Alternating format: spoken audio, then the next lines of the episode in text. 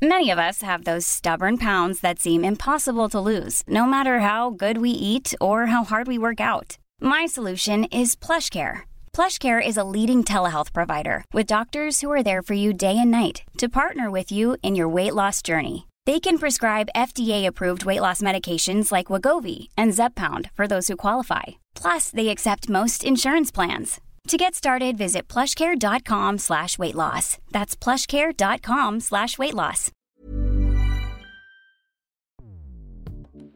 Escuchas. Escuchas. Escuchas un podcast de Dixo. Escuchas Fuera de la Caja con Macario Esquetino.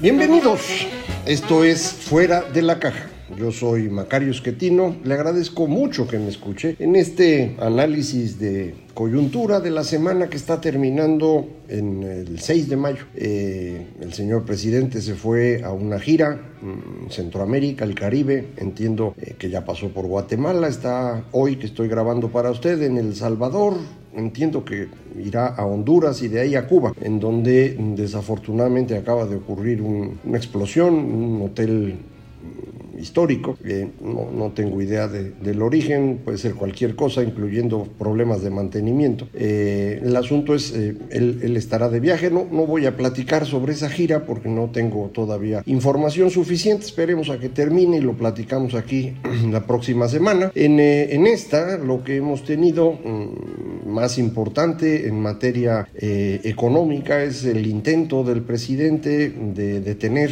el alza de precios con un eh, le llamaron un paquete, no, no pacto, pero igual empieza con P, eh, con lo que quieren evitar que suban los precios de 24 eh, bienes, que, eh, 24 mercancías que son muy importantes para las familias mexicanas, incluyendo el pan de caja, las tortillas, eh, carne de res, de puerco, huevo. eh, vamos a ver qué logran, ojalá y, y- y la mayor parte de la población eh, sufra lo menos posible con este proceso inflacionario que usted sabe es, importado en buena medida. Es un proceso mm, que está ocurriendo en todo el planeta. Eh, ha habido una gran discusión entre los sabios acerca de por qué la inflación. Muchos insisten que es un problema de dificultades de producción, eh, o como le dicen para que se oiga bonito, disrupción en las cadenas productivas, lo cual significa pues que como ahora producimos eh, prácticamente todo eh, en- con insumos de otras partes del mundo, con que alguna falle, eh, se complica todo el proceso.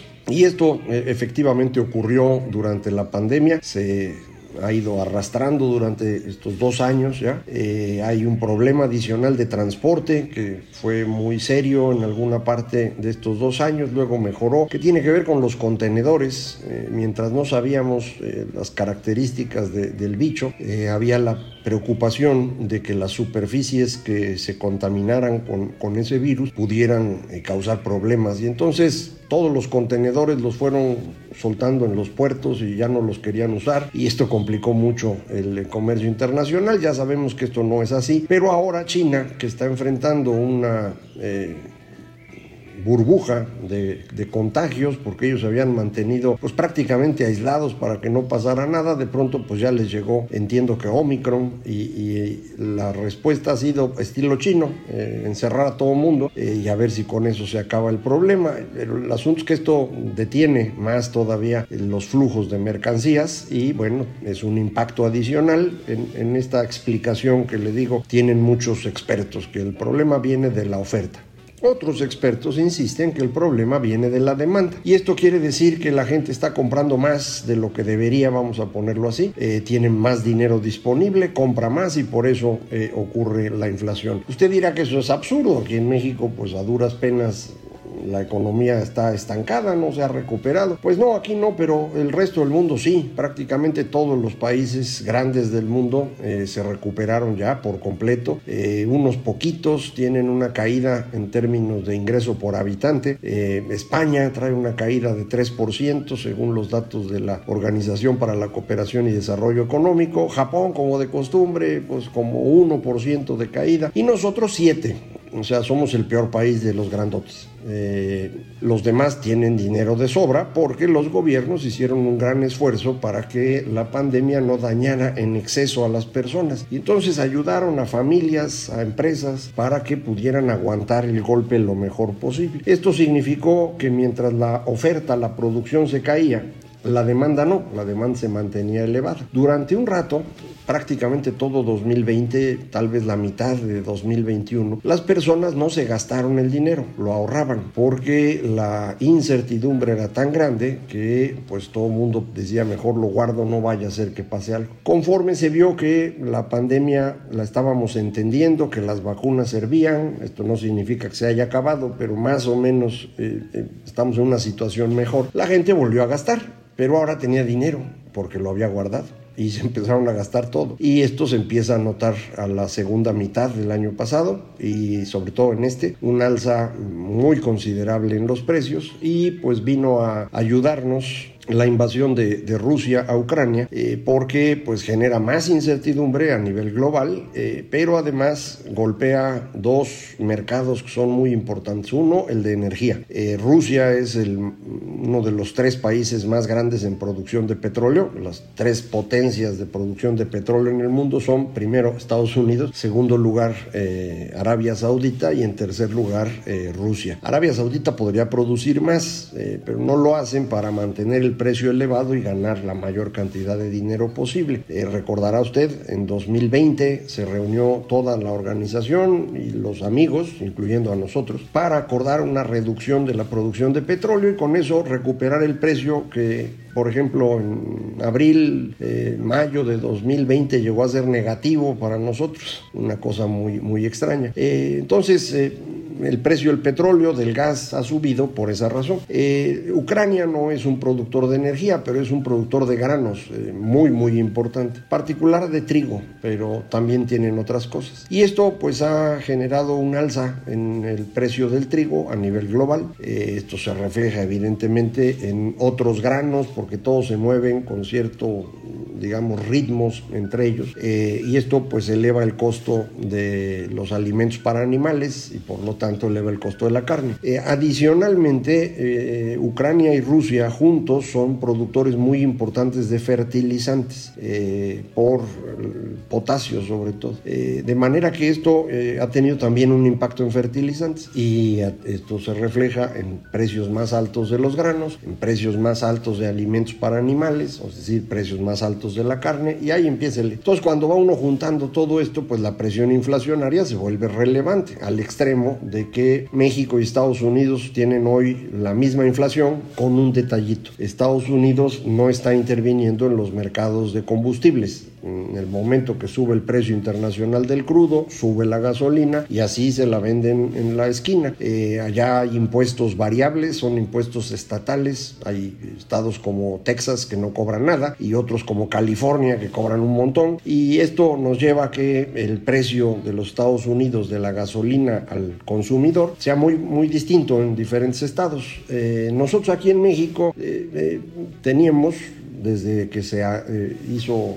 ya oficial el proceso de, transformación del sector energético en el país, tenemos un, mecanismo para asignar el precio que consiste en el precio internacional, los gastos normales de importación, de almacenamiento, el trabajo de los gasolineros y se le cobra eso dos impuestos, el impuesto especial a la producción y servicios, eh, especial para gasolina y diésel y el IVA hay otros impuestitos chiquititos para cosas locales y eso, pero no se fijen eso. El impuesto especial es el grandote. En eh, condiciones normales debíamos estar cobrando 6 pesos más o menos por litro de gasolina de impuesto. Eh, es un impuesto muy útil porque normalmente recauda más entre quien más dinero tiene, no en los más ricos del país, pero sí en el 40% que tiene más ingreso. Eh, y además ayuda a que la gente consuma menos y esto es muy bueno para el ambiente como usted sabe, mientras menos eh, hidrocarburos quememos va a ser mejor. Entonces, pues era una buena idea mantener el impuesto, pero el señor presidente no quiere que se le asocie con otro gasolinazo. Eh, la verdad es que el gasolinazo que todo el habla de 2017 no fue tan relevante en términos de precio, tuvimos aumentos peores antes, pero pues se volvió un tema político y por eso lo quieren seguir. Así como pasó con el IVA alimentos y medicinas, que nadie lo quiere tocar porque pues, se volvió un tema político. Bueno, aquí igual con la gasolina, entonces el presidente no quiere que suba la gasolina y lo que ha ido haciendo es bajar el impuesto. Ya lo llevó hasta donde podía bajarlo, que es cero, eh, y entonces empezó a dar eh, apoyos a los gasolineros en otros impuestos, en IVA o en el impuesto sobre la renta, lo que sea, con tal de que no suba el precio. Eh, la verdad es que el precio de gasolina debería ser notoriamente superior al que tenemos hoy en México y en consecuencia la diferencia se la está tragando el gobierno. Y usted diría, pues está bien. No, es que el gobierno lo financia a usted. Entonces, si el gobierno pierde dinero, el dinero que perdió era de usted.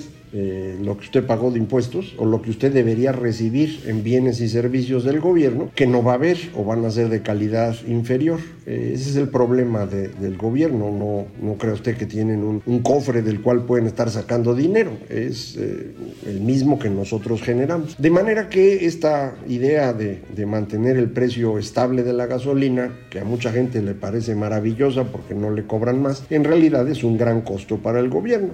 Como siempre, en estas cosas convendría ubicarse a la mitad, en algún punto intermedio, ni cobrar todo el impuesto especial, ni dejar de cobrarlo por completo, eh, para evitar el el golpe inflacionario en transporte y demás, que luego se puede extender en el resto de la economía, pero al mismo tiempo no poner en riesgo las finanzas, porque la verdad es que el gobierno mexicano está muy, muy justito de dinero. De hecho, mis cálculos para este año es que no les va a alcanzar como ellos suponen, eh, y ahora pues se confirma esto con esta, esta decisión, de manera que se, se pueden complicar mucho la vida eh, y llevarnos, como ya lo hemos platicado aquí, a una crisis de fin de sexenio. Eh, recuerde usted, tuvimos crisis económicas en México en 76, en 82, en 87 y en 95, en todos los casos por problemas fiscales. El de 95, pues usted sí es que no fue fiscal, fue de endeudamiento privado. Eh, tiene razón, fue esencialmente de endeudamiento privado, pero tuvo su origen en decisiones de política económica erróneas, en un intento de eh, lograr que la economía se mantuviera creciendo hasta que entráramos al NAFTA, a pesar de que ya en 93 era muy claro que no lo íbamos a lograr. Eh, ese año adicional que intentó sacar Salinas de la nada fue lo que encareció la crisis que ocurrió a final de ese año y sobre todo durante 95. Entonces, en todos los casos ha sido un problema de orden fiscal.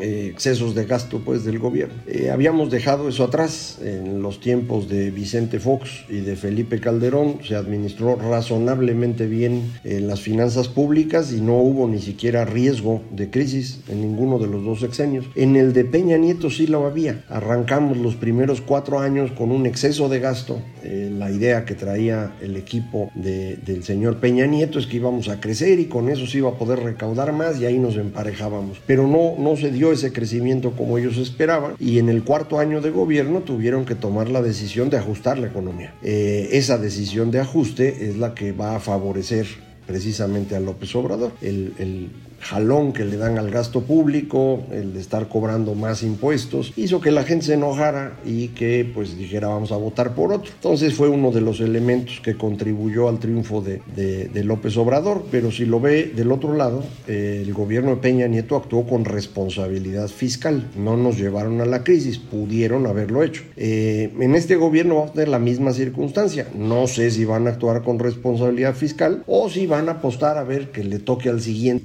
entonces decir, ya ven, yo administraba muy bien, los malos son los que acaban de llegar. Ah, así le hizo la señora Kirchner en, en Argentina, por ejemplo, y, un poco eso fue lo que pasó con Salinas. Entonces, eh, puede ocurrir esto. En, general, me parece que ahí tenemos un, dilema serio. El presidente está optando por su camino de, cumplir lo que él prometió, aunque no sea tan relevante, pero él está convencido de ello. Salieron datos también esta semana de consumo e inversión.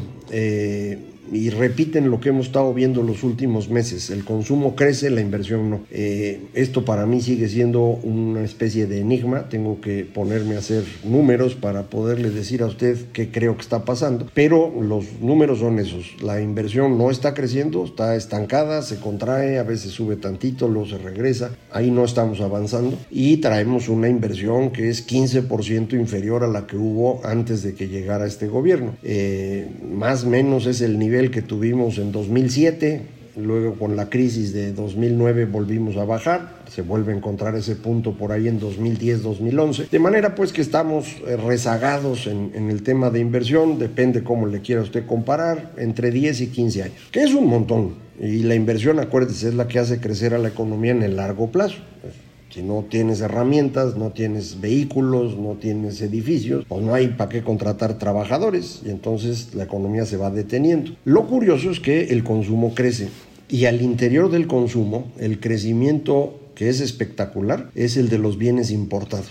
Esto es algo curioso, eh, creo que tiene que ver con un tipo de cambio que no se ha movido como debería, se ha mantenido muy estable, esto a mucha gente le sorprende, no deben sorprenderse, es resultado de una balanza comercial en general positiva. Hemos tenido meses de déficit, pero ha habido eh, muchos meses con superávit comercial, algo absurdo para una economía como México, pero así está. Y sobre todo remesas, 50 mil millones de dólares al año, pues es un montón de dinero. Entran esos dólares y con eso alcanza para que no tengamos demanda excesiva y se mantenga en los 20 pesos que lo ve usted. Eh, conforme esto pasa, como si lo viéramos como lo ven los, los economistas, diríamos el tipo de cambio real empieza a separarse del tipo de cambio que se ve todos los días. Debería el dólar costarnos 22 pesos y cuesta 20. Y entonces usted tiene 10% de descuento en cualquier cosa importada. ¿Qué hacen las personas? Compran cosas importadas. Y eso sí se está viendo en el consumo. Un crecimiento muy grande de bienes importados. Ignoro si esa es la explicación.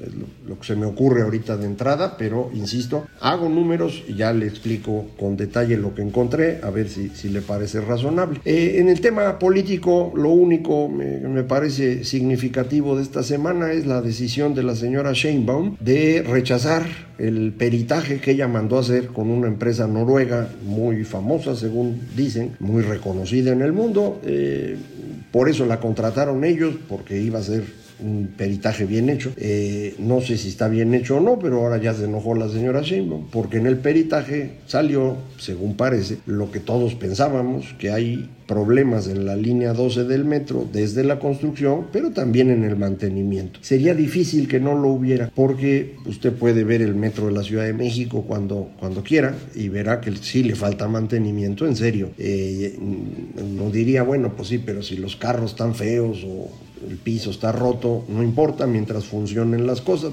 Pues les quemó el centro de control del metro hace poquito, un año y medio, una cosa así. Eh, y pues también en esa ocasión no, no supimos qué pasó con certeza. Eh, tampoco se publicó el peritaje hasta donde yo sé. Eh, ahora pues ya no quieren publicar el peritaje, quieren demandar a la empresa. yo creo que sí están en problemas. el señor presidente, como ya habíamos dicho, ya puso ahora a Dan Augusto como otro posible candidato. no sé, hombre, cualquier día van a poner no, ni digo, ¿para qué nos complicamos la vida? Eh, simplemente no tienen baraja para jugar y además, como ya es muy evidente por las votaciones en el Congreso, la oposición le gana a Morena. Entonces, pues ya se angustiaron. Vamos a ver ahora qué pasa. Acuérdese, para 2024 se necesita que la oposición se mantenga unida, que logre ganar la elección y luego que la pueda defender frente a alguien que jamás en su vida ha aceptado una derrota y que ahora tiene la particularidad de ser presidente. Entonces va a ponerse bonito esto, pero ya lo iremos platicando. Eh, acuérdense, aquí, aquí nos vemos cada semana. Ya voy a poner eh, podcast de largo aliento, no había yo tenido oportunidad por estar pensando en otras cosas, pero ya, ya hay algo y, y pronto habrá para que ya no me regañen. Muchísimas gracias. Esto fue Fuera de la Caja.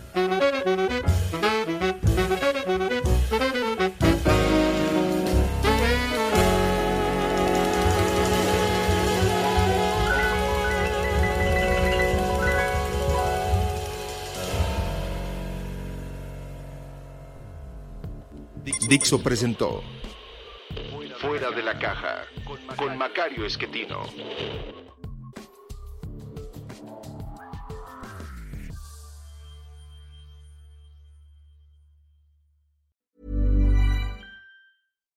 Here's a cool fact. A crocodile can't stick out its tongue. Another cool fact, you can get short-term health insurance for a month or just under a year in some states. United Healthcare short term insurance plans are designed for people who are between jobs, coming off their parents' plan, or turning a side hustle into a full time gig. Underwritten by Golden Rule Insurance Company, they offer flexible, budget friendly coverage with access to a nationwide network of doctors and hospitals. Get more cool facts about United Healthcare short term plans at uh1.com.